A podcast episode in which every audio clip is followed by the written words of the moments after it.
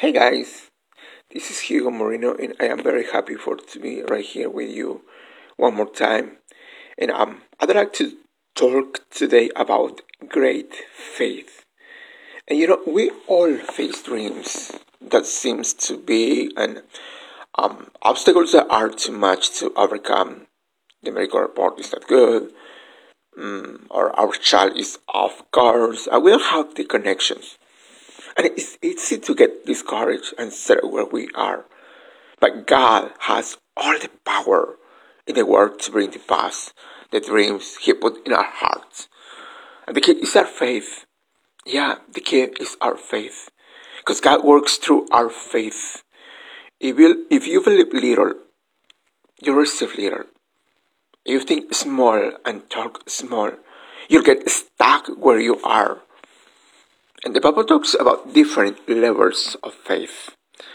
Matthew chapter 8, the Bible says the disciples were in the boat with Jesus when a huge storm arose and the waves swept over the boat. And they woke Jesus up and cried out, Hey, Jesus, we are about to die. We are about to die. And before Jesus calmed the wind and waves, he said to them, and pay attention to that. Uh, pay attention to this, please. Matthew chapter 8 and verse 26 says, Why, why do you have so little faith? Jesus told to his disciples, Why do you have so little faith? Because he was saying, You've seen the miracles I've done. You know I can do anything. Why are you still stuck on this low level of faith?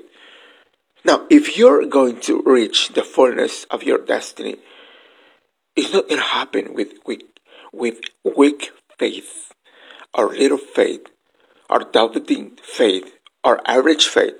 It's going to take great faith. And the good news is, it's in you. But you have to awaken your great faith. You have to stir up what God put in you. And long before this, the disciples had seen an example of great faith.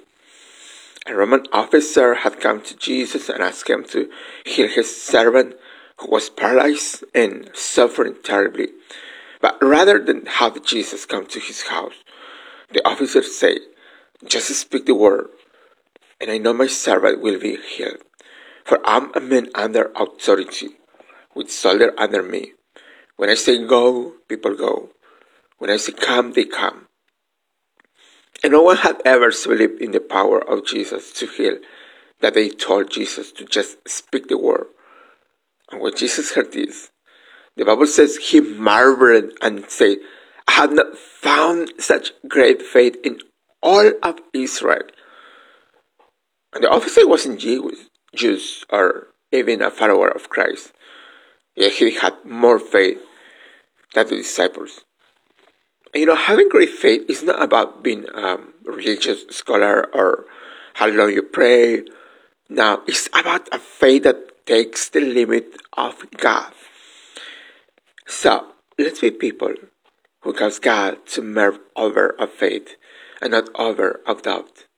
Let's be people who dare to believe and ask bigger, who dare to do something that causes God to be amazing.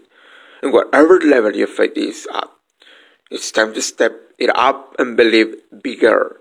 God is doing a new thing, but it's not going to happen with a comfortable faith, a lazy faith, or a limited faith.